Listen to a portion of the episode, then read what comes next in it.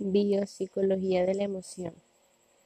La investigación psicobiológica de las emociones se ha centrado en el estudio del miedo por sus tres cualidades. Es la emoción más fácil de inferir a partir de la conducta. Desempeña una importante función adaptativa al motivar la evitación de situaciones amenazantes. El estrés asociado al miedo crónico incrementa nuestra vulnerabilidad a una gran cantidad de trastornos fisiológicos o psicológicos. Primeros avances en la investigación biopsicológica de la emoción. El alucinante caso de Phineas Gay, que tras sufrir un accidente en el cual una placa de acero le atravesó la cara, cráneo y cerebro, sufrió un fuerte cambio de personalidad y emociones. De ser un hombre de fiar, religioso y respetuoso, se convirtió en irreverente e impulsivo, poco de fiar, informal e irresponsable. El daño cerebral les había afectado a ambos lóbulos prefrontales mediales, los cuales, según se sabe en la actualidad, están implicados en la planificación de la conducta y la emoción. Teoría de Darwin de la evolución de la emoción. El primer acontecimiento importante en el estudio de la emoción fue la publicación de su libro La expresión de las emociones en el hombre y los animales, en él sostiene que determinadas respuestas emocionales, tales como las expresiones faciales humanas, tenían tendencia a ir acompañadas de los mismos estados emocionales en todos los miembros de una especie. Pensaba que la expresión de la emoción, como la de otras conductas, era el resultado de la evolución. Trató de comprenderlas comparándolas entre diferentes especies. A partir de esta comparación, elaboró una teoría de la expresión emocional que se compone de tres ideas principales. Que la expresión de emoción evoluciona a partir de conductas que indican lo que probablemente el animal vaya a hacer a continuación. Que si las señales que proporcionan dichas conductas son beneficiosas para el animal que las muestra, evolucionarán de forma que aumentará su función comunicativa y puede que su función original se pierda. Que los mensajes opuestos a menudo se indican por movimientos y posturas opuestas. Según esta teoría, las manifestaciones de amenaza evolucionaron de la siguiente forma. Originalmente, encararse con los enemigos, alzarse y exponer las armas eran los componentes de las primeras fases de la lucha. Una vez los enemigos reconocían estas conductas como señales de agresión inminente, los atacantes que podían comunicar su agresividad de forma más efectiva e intimidar a sus víctimas sin luchar realmente, obtenían una ventana de supervivencia. Por tanto, evolucionaron las manifestaciones elaboradas de amenaza y disminuyó el combate real. Para lograr su máxima efectividad, las señales de agresividad y sumisión deben distinguirse claramente. Teoría de James. Lane y Cannon, Bart, James y Lane propusieron de forma independiente la primera teoría fisiológica de la emoción. Según la teoría de James Lane, la corteza recibe e interpreta los estímulos sensoriales que provocan emoción y produce cambios en los órganos viscerales a través del sistema nervioso neurovegetativo y en los músculos del esqueleto a través del sistema nervioso somático.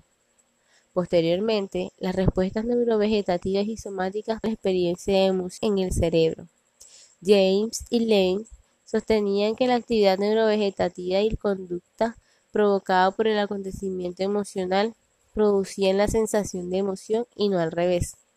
Su teoría sostiene que la experiencia emocional depende totalmente de la retroalimentación de la efectividad de los sistemas neurovegetativos y sistema nervioso somático.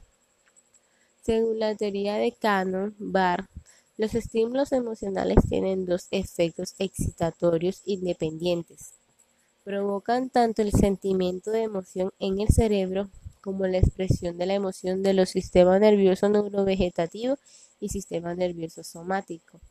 Esta teoría considera que la experiencia emocional y la expresión emocional son procesos paralelos que no guardan una relación causal directa. Su teoría sostiene que la experiencia emocional es totalmente independiente de la retroalimentación. Se ha demostrado que estas posturas extremas respecto a la retroalimentación son incorrectas. Para que se produzca la experiencia de emoción, no es necesaria la retroalimentación neurovegetativa y somática.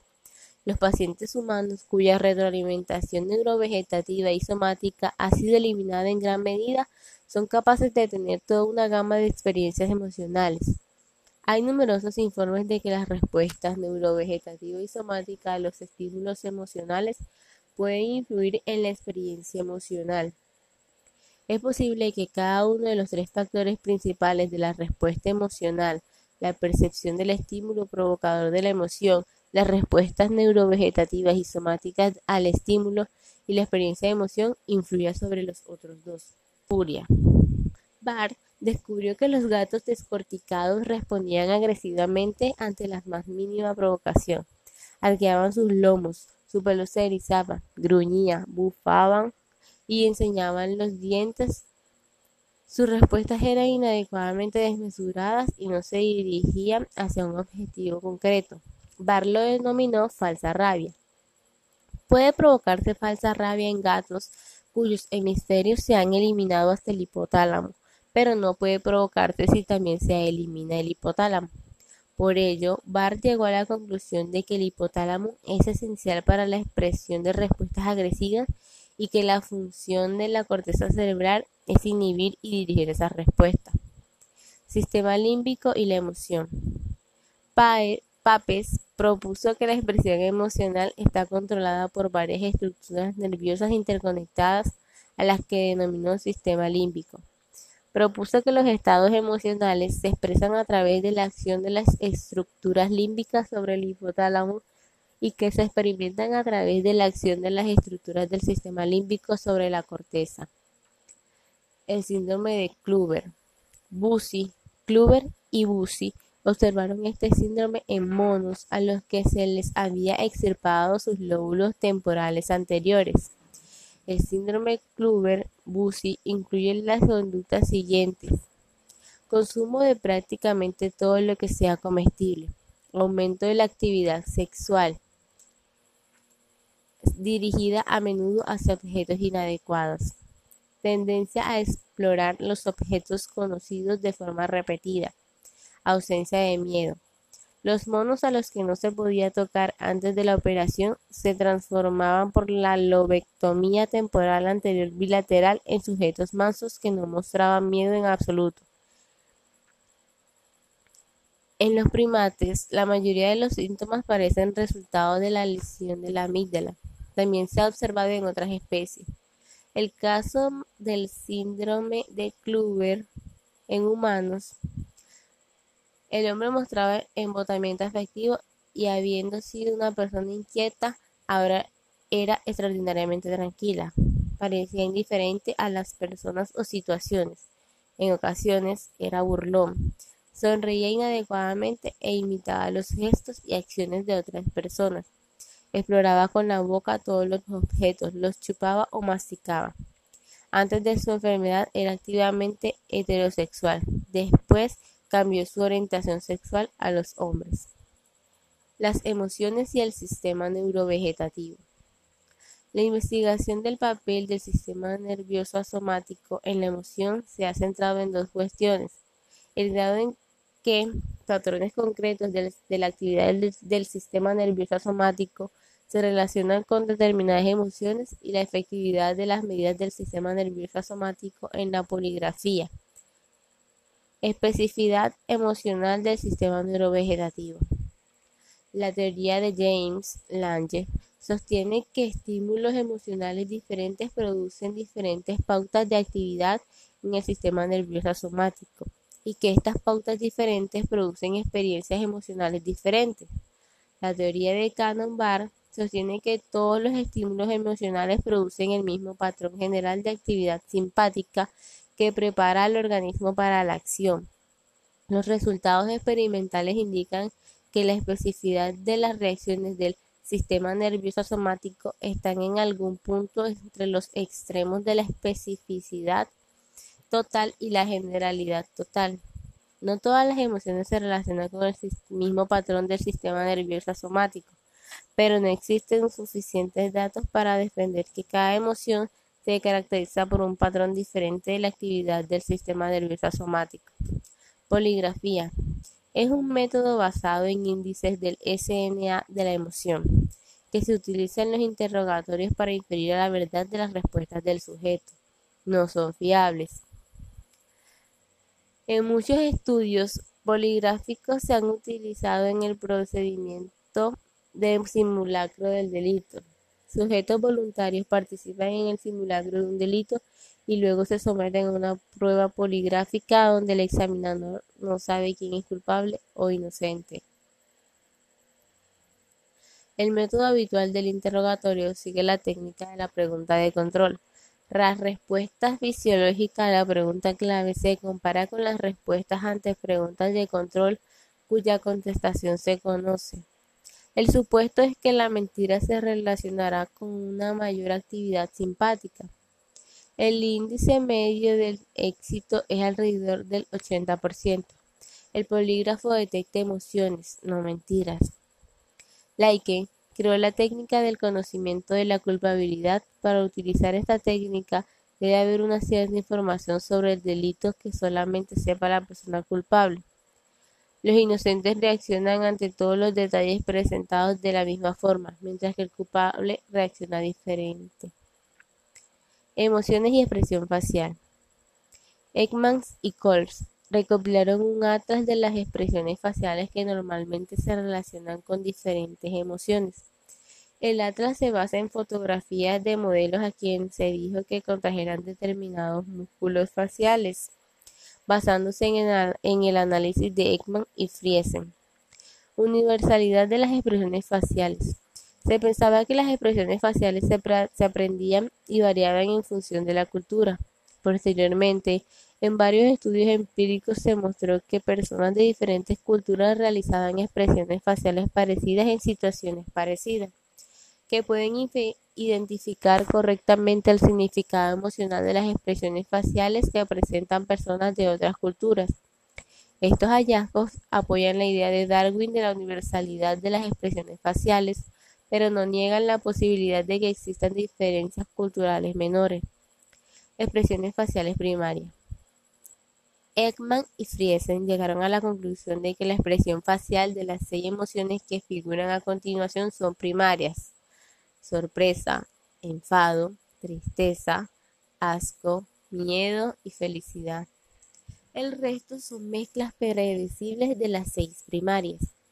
Hipótesis de la retroalimentación facial.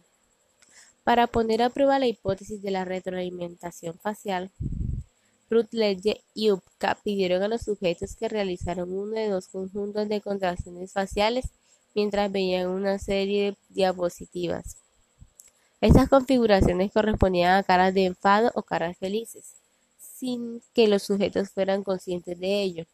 Los sujetos informaron que las diapositivas les hicieron sentirse felices cuando ellos ponían caras felices y más enfadados cuando ponían cara de enfado. Control voluntario de la expresión facial. Debido a que podemos ejercer control voluntario sobre nuestros músculos faciales, es posible inhibir expresiones faciales verdaderas y sustituirlas por expresiones falsas. Hay dos formas de distinguir las emociones verdaderas de las falsas. Hay microexpresiones, expresiones faciales breves, de la emoción real que a menudo se manifiestan a la vez que la expresión falsa. Duran alrededor de 0,05 segundos y con la práctica pueden detectarse. Existen diferencias sutiles entre las expresiones faciales genuinas y las falsas, que un observador con pericia puede detectar. Según Duchenne, la sonrisa de placer podía distinguirse de sonrisas producidas deliberadamente fijándose en los músculos faciales que se contraen durante la sonrisa genuina. El orbicular, que rodea el ojo y tira de la piel hacia las mejillas y la frente hacia el globo ocular se contrae solo por un placer verdadero, no puede controlarse voluntariamente. La inactividad de este músculo durante la sonrisa descubre el falso amigo. El cigomático mayor, que tira de las comisuras de los labios hacia arriba, puede controlarse voluntariamente. El cigomático mayor, que tira de las comisuras de los labios hacia arriba, puede controlarse voluntariamente. Edman denominó la sonrisa genuina sonrisa de Duchen. No todas las emociones van acompañadas de cambios en la expresión facial. Sin embargo, la electromiografía facial permite detectar cambios en la aferencia motora de los músculos faciales que son demasiado débiles como para producir cambios observables en la contracción muscular. Algunas investigaciones han hallado que la gente tiende a imitar las expresiones faciales que observan en los demás, incluso sin ser conscientes de lo que están viendo. Miedo, defensa y agresión. Los efectos estresantes del miedo crónico tienen un papel importante en la génesis de la enfermedad. El miedo es la reacción emocional a la amenaza, es la fuerza que motiva las conductas defensivas. Las conductas defensivas son conductas cuya función principal es proteger al organismo de una amenaza o un daño. Las conductas de agresión son conductas cuya función principal es amenazar o provocar daño. Tipos de conductas agresivas y defensivas. La investigación etoexperimental ha demostrado que las conductas de agresión y defensa de las mismas especies aparecen en diversas formas típicas que tienen lugar en diferentes situaciones, que sirven para diferentes funciones y que tienen diferentes bases nerviosas y hormonales. Las investigaciones de Blanchard sobre el modelo de agresión y defensa del intruso en la colonia Estudian las interacciones entre un macho alfa dominante de una colonia de ratas de los dos sexos y un pequeño intruso macho. Estudios sobre las interacciones entre gatos y ratones, pelis y colaboradores. Descubrieron que diferentes gatos reaccionaban ante los ratones de diversas formas. Algunos mataban a los ratones de forma muy eficiente otros reaccionaban defensivamente y otros parecían jugar con los ratones, pero lo que hacían era vacilar entre atacar o defenderse. La forma de entender las interacciones entre los gatos y los ratones era situar las interacciones en una escala lineal. Agresividad, defensividad. Las conductas de defensa y agresión de las ratas se han dividido en categorías en función de tres criterios diferentes. Su topografía, forma, las situaciones que las provocan y su función aparente. Categorías de conductas agresivas y defensivas de la rata. Conductas agresivas. Agresión depredadora persecución y muerte de miembros de otras especies con el fin de comérselos. Las ratas matan a sus presas, ratones, ranas, con mordiscos en el dorso o cuello. Agresión social. Conducta agresiva sin provocación dirigida a un congénere con el fin de establecer, cambiar o mantener la jerarquía social. En mamíferos, la agresión social se da básicamente entre machos. En las ratas se caracteriza por erección capilar, ataque lateral y mordiscos al dorso del defensor. Conductas defensivas. Defensa dentro de la especie. Defensa contra la agresión social.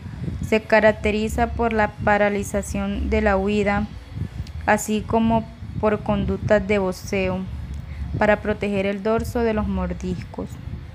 Ataques de defensa.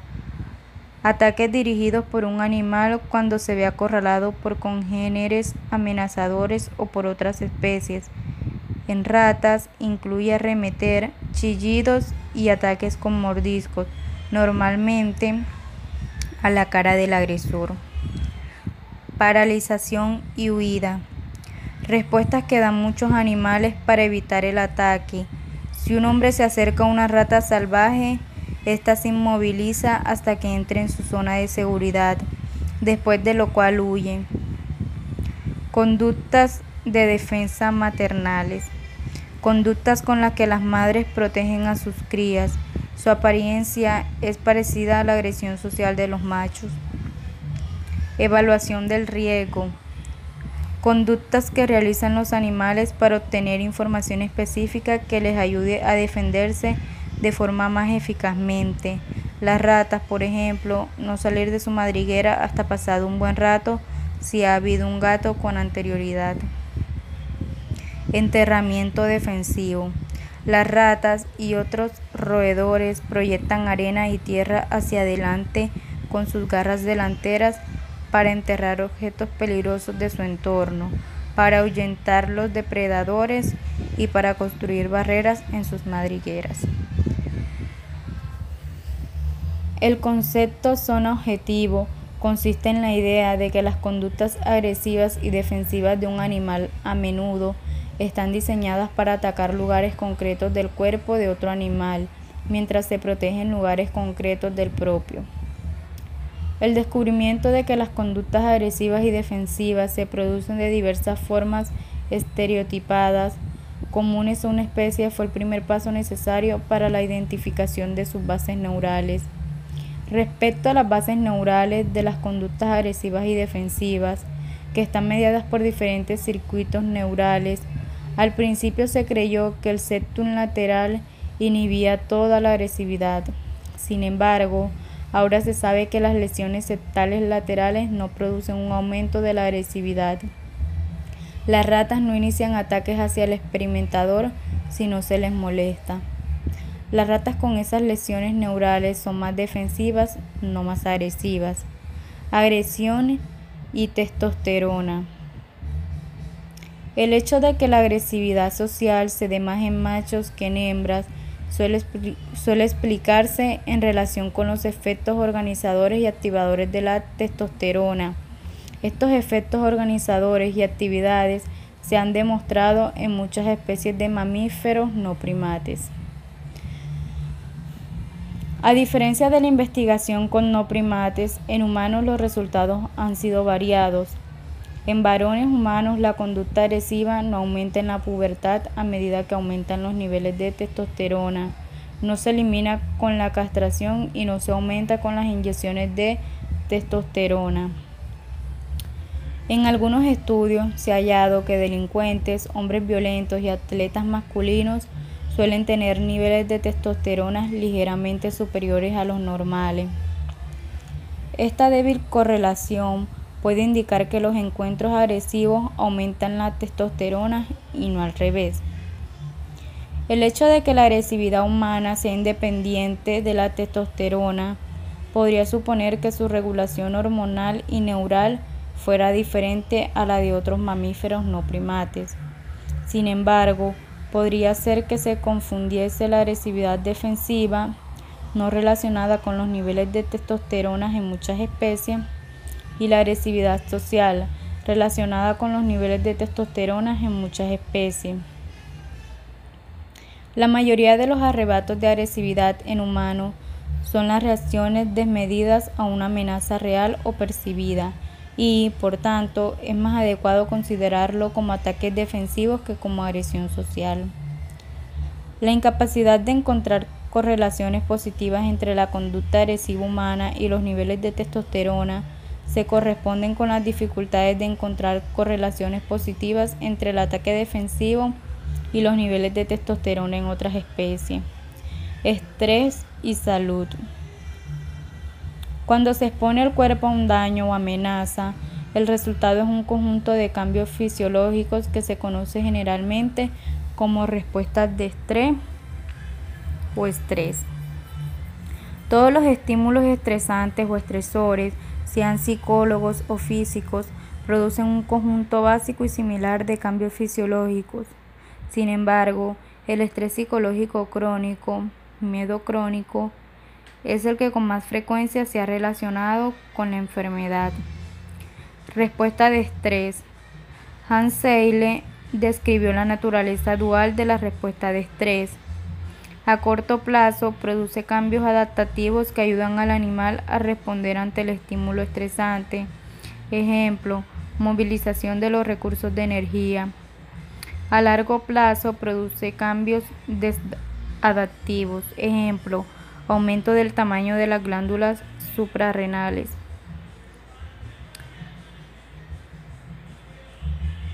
Atribuyó la respuesta de estrés a la activación del sistema hipofisario suprarrenal, hipófisis anterior, corteza suprarrenal, llegando a la conclusión de que los estímulos estresantes sobre los circuitos neurales estimulan la liberación de cortitropina o ACTH desde la hipófisis anterior que la ACTH provoca a su vez la liberación de glucorticoides por la corteza suprarrenal y que los glucorticoides producen muchos de los efectos de la respuesta de estrés. La medida fisiológica de estrés empleada con más frecuencia es el nivel de glucocorticoides circulantes. Los estímulos estresantes también activan el sistema nervioso simpático, lo cual da lugar a un aumento en la liberación de adrenalina y noradrenalina por la médula suprarrenal. Ambos sistemas tienen un papel fundamental. La, intensidad de las respuestas al estrés no solo depende del estímulo estresante y del individuo, depende también de las estrategias que adopte el sujeto para afrontar el estrés. El descubrimiento de Seili de la respuesta al estrés ofreció un mecanismo por el cual los factores psicológicos pueden influir en la enfermedad física. Todos los tipos de estímulos estresantes psicológicos habituales, perder el trabajo, preparar un examen, acabar una relación, se relacionan con un alto nivel de glucorticoides, adrenalina y noradrenalina circulantes y estos a su vez intervienen en muchas enfermedades físicas. El miedo o estrés previo a una intervención quirúrgica se ha relacionado con la recuperación postquirúrgica más lenta, incluidos retrasos en la curación de las heridas. La relación entre el miedo crónico, el estrés y la enfermedad es fácilmente observable en animales bajo estrés por subordinación. Aparentemente, todos los mamíferos, en especial los machos, experimentan miedo de sus congéneres en determinados momentos de la vida. Cuando esta amenaza se convierte en un hecho cotidiano, el resultado es el estrés por subordinación, el cual se estudia más fácilmente en especies sociales que forman jerarquías de dominancias estables, órdenes o picotazos. Muchos estudios han mostrado que los animales expuestos a estrés por subordinación es más probable que ataquen a los jóvenes, que tengan los testículos más pequeños, que tengan un ciclo vital más corto y que tengan bajos niveles de testosterona y elevados de corticosterona, un glucocorticoide. Estrés y úlceras gástricas. Las úlceras gástricas son lesiones dolorosas de las paredes del estómago y del duodeno que en casos extremos pueden ser mortales. En varios estudios se ha hallado una mayor incidencia de úlceras gástricas en personas que viven en situaciones estresantes. Durante décadas, la úlcera gástrica se ha considerado la enfermedad psicosomática prototípica enfermedad física sobre la que hay pruebas indiscutibles de una causa psicológica. Esto cambió con el informe de que las úlceras gástricas están provocadas por las bacterias Helicobacter pylori, excepto las provocadas por agentes antiinflamatorios no esteroides, aspirina, sin embargo, los datos indican que la infección por H. pylori por sí misma es insuficiente para producir trastorno en la mayoría de las personas. En la mayoría de los casos existe otro factor que aumenta la susceptibilidad de la H. pylori y es posible que sea el estrés. Psiconeuroinmunología, estrés, sistema inmunitario y encéfalo. El descubrimiento de que el estrés podía reducir la resistencia de las personas a las infecciones tuvo una gran repercusión en la psicología, ya que mostró que el estrés podía desempeñar un papel fundamental en las enfermedades infecciosas, que hasta el momento habían sido consideradas estrictamente físicas. Así apareció el campo de la psiconeuroinmunología. El sistema inmunitario impide que nuestro organismo sea invadido por microorganismos invasores. Para ello, primeramente, deberá identificarlos como células extrañas al organismo. Por esta razón, los antígenos desempeñan un papel fundamental en las reacciones inmunes concretas. Existen dos tipos de barrera en el sistema inmunitario ante la infección barreras inespecíficas que actúan de un modo general y rápido contra la mayoría de los invasores, incluye las mucosas y la fagocitosis. Barreras específicas, barreras que actúan concretamente contra determinadas tensiones producidas por los invasores. Esta barrera están defendidas por diversos tipos de linfocitos y son de dos tipos unas mediadas por anticuerpos dirigidas células T, linfocitos T, otras mediadas por células dirigidas células B, linfocitos B. La reacción inmune mediada por células comienza cuando un macrófago ingiere un microorganismo extraño. El macrófago sitúa los antígenos del microorganismo en la superficie de su membrana celular, lo que atrae a las células T las cuales tienen dos tipos de receptores en su superficie. Uno para las moléculas que normalmente se encuentran en la superficie de los macrófagos y otras células del organismo. Otro receptor para un antígeno extraño concreto. Existen millones de receptores diferentes para antígenos extraños en las células T pero cada célula T solamente tiene un tipo de receptor y solo hay algunas células T con cada tipo de receptor. Una vez que el microorganismo ha sido ingerido y sus antígenos se han expuesto, una célula T con un receptor para el antígeno extraño se une a la superficie del macrófago infectado que inicia una serie de reacciones. Entre estas reacciones está la multiplicación de la célula T unida, creándose nuevas células T con el receptor concreto necesario para destruir todos los invasores que contengan los antígenos desde este tipo y todas las células del organismo que hayan sido afectadas por los invasores. La reacción inmunitaria mediada por anticuerpos comienza cuando una célula B, linfocito B, se une a un antígeno extraño para que el que tiene un receptor adecuado. Esto provoca la multiplicación de la célula B, linfocito B, y la síntesis de una forma letal de sus moléculas receptoras.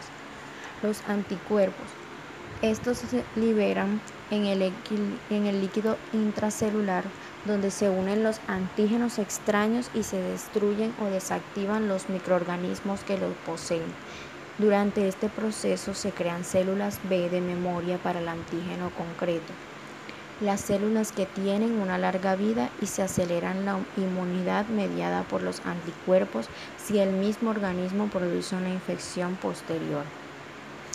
La primera vez que un antígeno extraño concreto se reconoce, ambos procesos duran varios días, pero las respuestas a invasiones posteriores de microorganismos del mismo antígeno son mucho más rápidas gracias a las células T y B de memoria.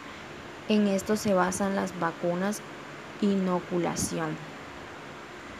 ¿Qué efecto ejerce el estrés sobre la función inmunitaria según el metaanálisis, estudio que analiza y combina resultados de un grupo de estudios anteriormente publicados de Seherstrom y Miller, se han conciliado las aparentes incompatibilidades entre los hallazgos de la investigación psiconeuroinmunológica y los principios de la psicología evolucionista. Hallaron que los efectos del estrés sobre la función inmunitaria dependían del tipo de estrés Así, estímulos estresantes agudos o breves, por ejemplo, de menos de 100 minutos, como hablar en público, competiciones de atletismo o conciertos de música, producían mejoras en la función inmunitaria, principalmente en las barreras no específicas, las cuales pueden formarse rápidamente.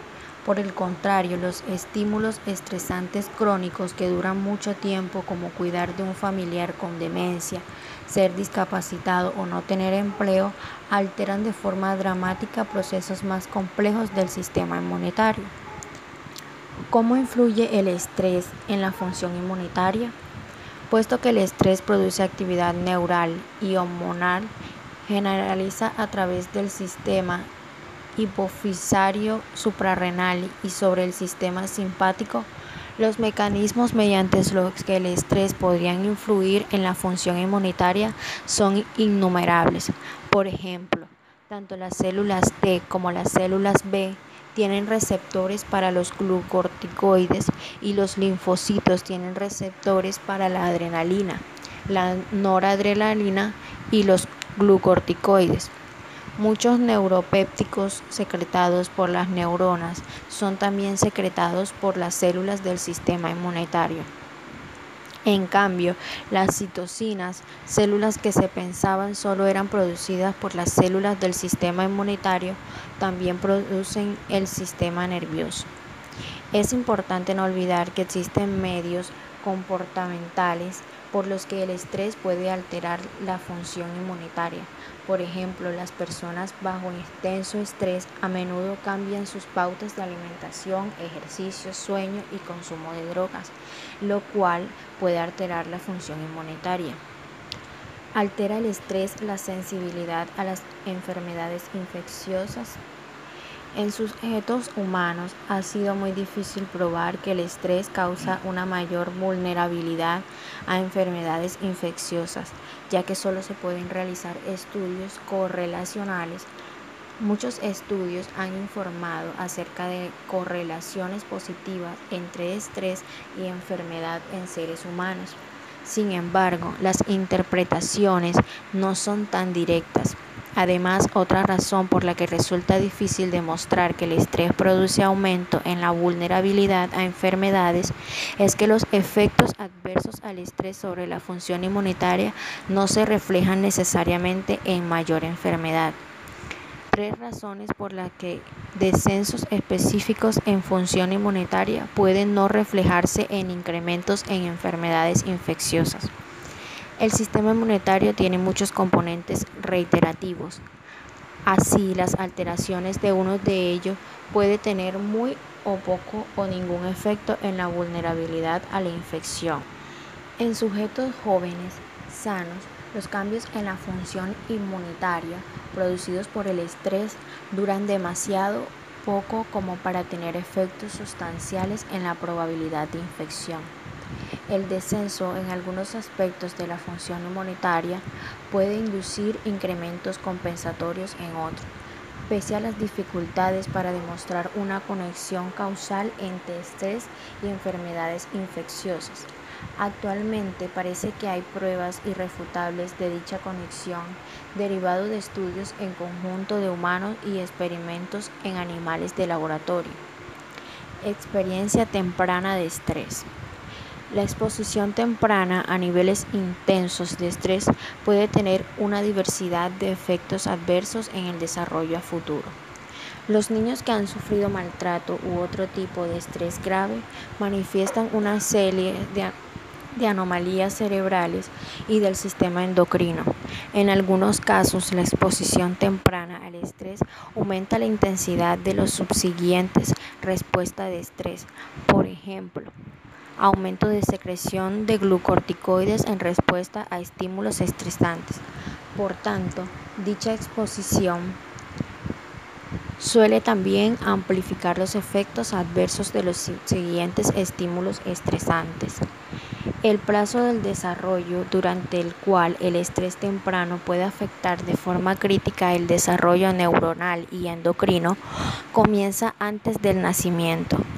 La manipulación por parte de investigadores de las crías de rata durante unos minutos al día durante las primeras semanas de vida tenía una serie de efectos saludables, resultado de un deceso en la magnitud de la respuesta de estrés ante estímulos estresantes de las crías manipuladas. Cuando estas ratas eran adultas, presentaban aumentos menores en los niveles de glucorticoides en respuestas a los estímulos estresantes. Resultados de la investigación de Liu y Carl hallaron que las madres de las crías de ratas manipuladas las acicalan más mediante lamidos e hipotetizaron que los efectos saludables de la manipulación temprana podrían resaltar del acicalamiento extra, más que de la manipulación por sí misma. Confirmaron esta hipótesis mostrando que las crías que no sabían manipuladas, pero recibían mucho acicalamiento de sus madres, desarrollaban el mismo patrón de incrementos de secreción de glucorticoides que se podían observar en las crías manipuladas. La disminución de los niveles de glucorticoides parece ser consecuencia del aumento de la retroalimentación negativa durante resultante del aumento en el número de receptores glucorticoides en el hipocampo. En general, la separación temprana de las crías de rata de sus madres parece que tienen efectos opuestos a los altos niveles de acicalamiento temprano.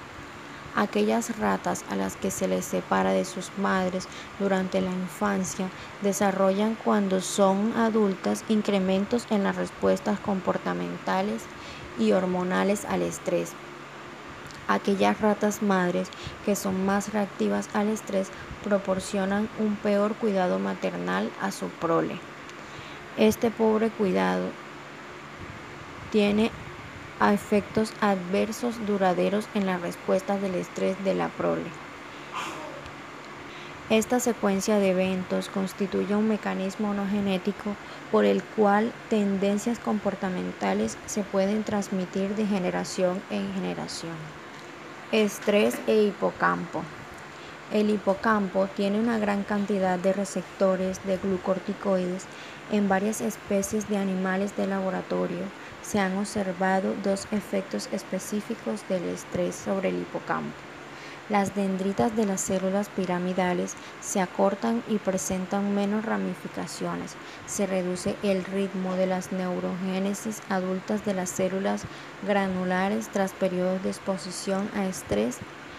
El estudio de los efectos de estrés sobre el hipocampo es de gran relevancia dada su posible implicación en los problemas psiquiátricos relacionados con el estrés. Así son de destacar cinco hallazgos. Los efectos del estrés sobre el hipocampo parecen estar mediados por incrementos inducidos por el estrés de la secreción de corticoides efectos que pueden bloquearse mediante la extirpación de la corteza suprarrenal y se pueden producir mediante inyecciones de córticos esteroides. El hecho de que las lesiones de la corteza auditiva no alteren el condicionamiento de miedo a tono simple no significa que la corteza auditiva no intervenga en el condicionamiento auditivo del miedo. Existen dos tipos de vías que van del núcleo geniculado medial a la amígdala. Una directa que ya hemos visto y una indirecta que se proyecta a través de la corteza auditiva. Ambas vías pueden mediar el condicionamiento de miedo a sonido simple. Solamente la vía cortical es capaz de medir el condicionamiento de miedo a sonidos complejos.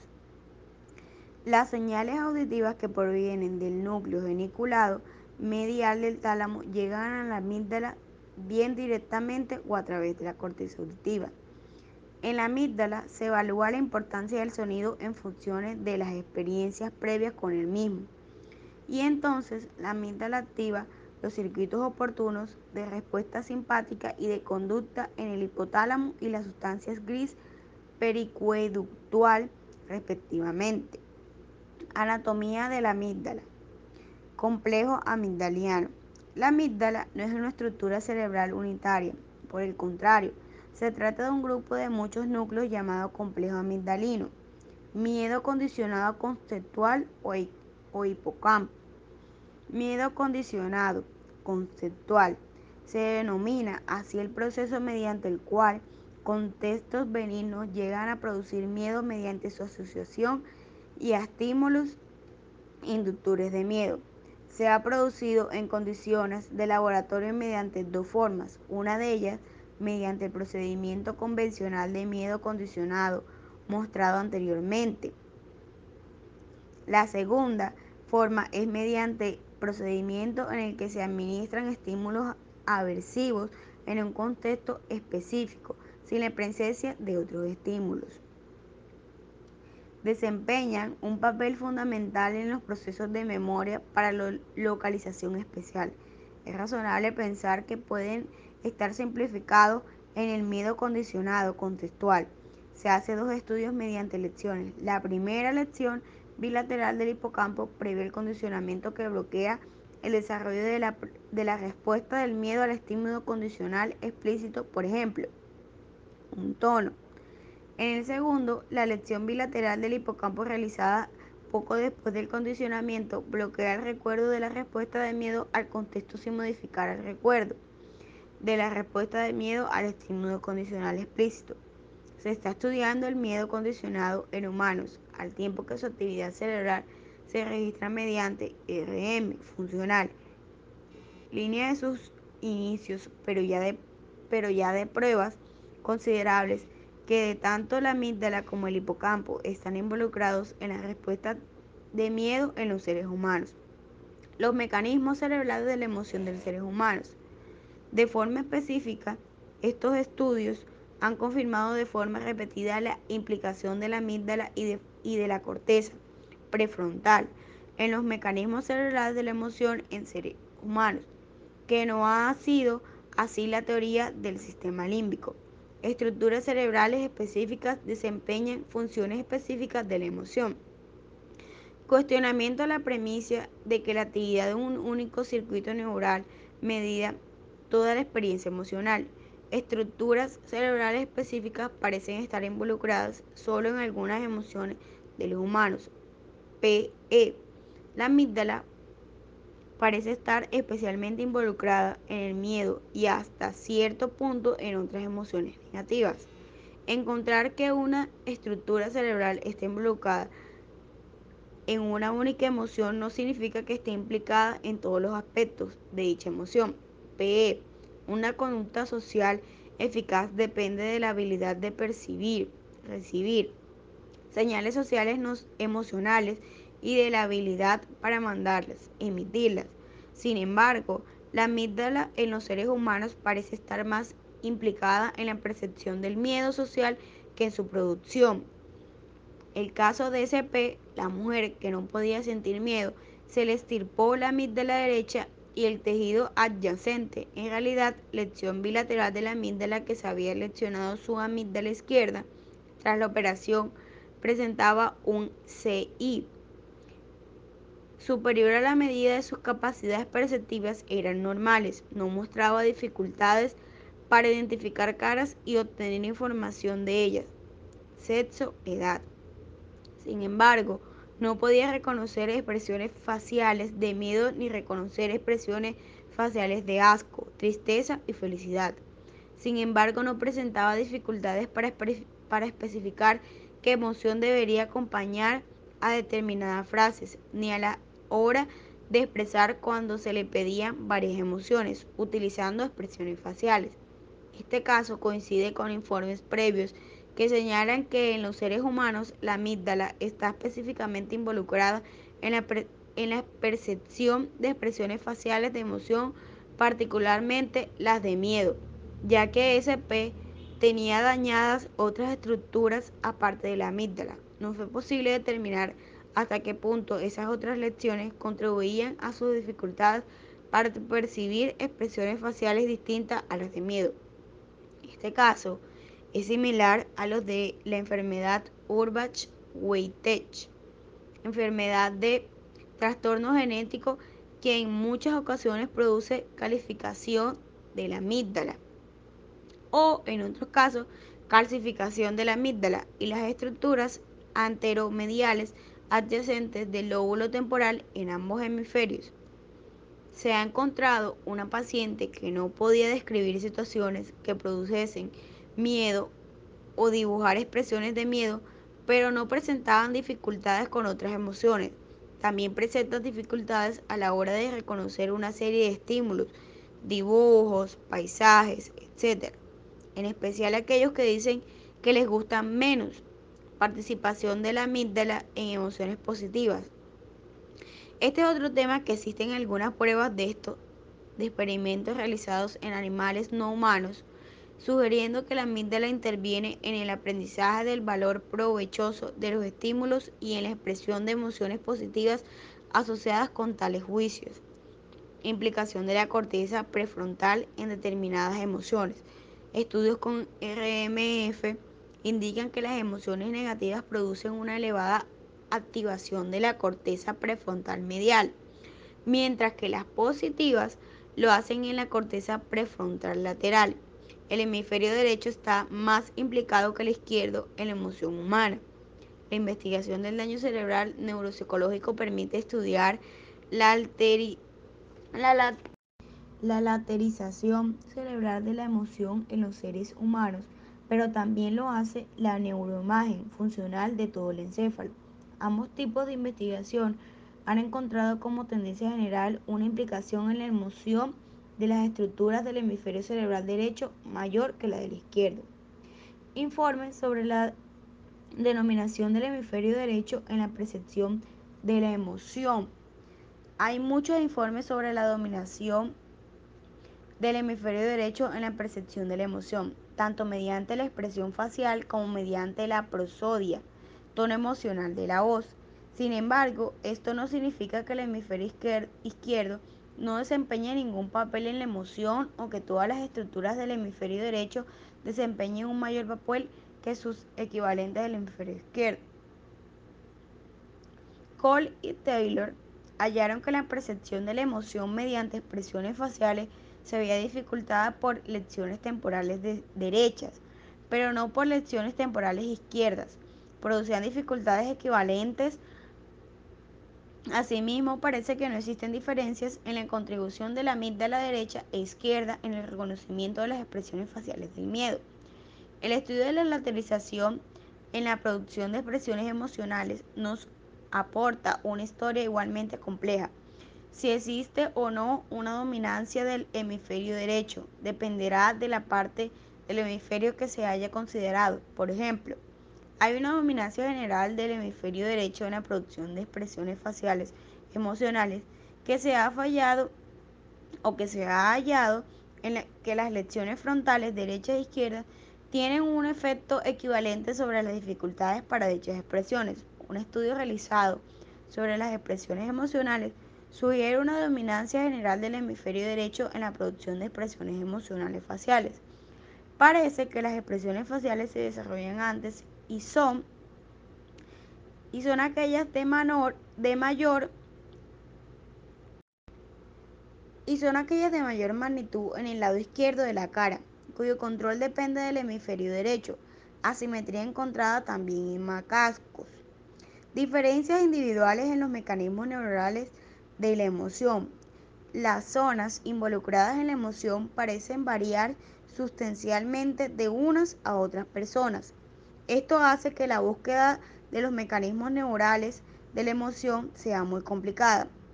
Adolf y Cole hallaron que pacientes con acción bilateral de la amígdala presentaban en conjunto dificultades en la identificación de presiones faciales de miedo. Sin embargo, había diferencias entre los sujetos ya que algunos también presentaban dificultades a la hora de identificar otras emociones negativas, pero dos no mostraron en absoluto ninguna dificultad para identificar expresiones faciales ni para jugar la similitud entre pares de expresiones emocionales. Canley y Coles hallaron que personas con distintas personalidades reaccionan de forma diferente a los estímulos e-, emocionales.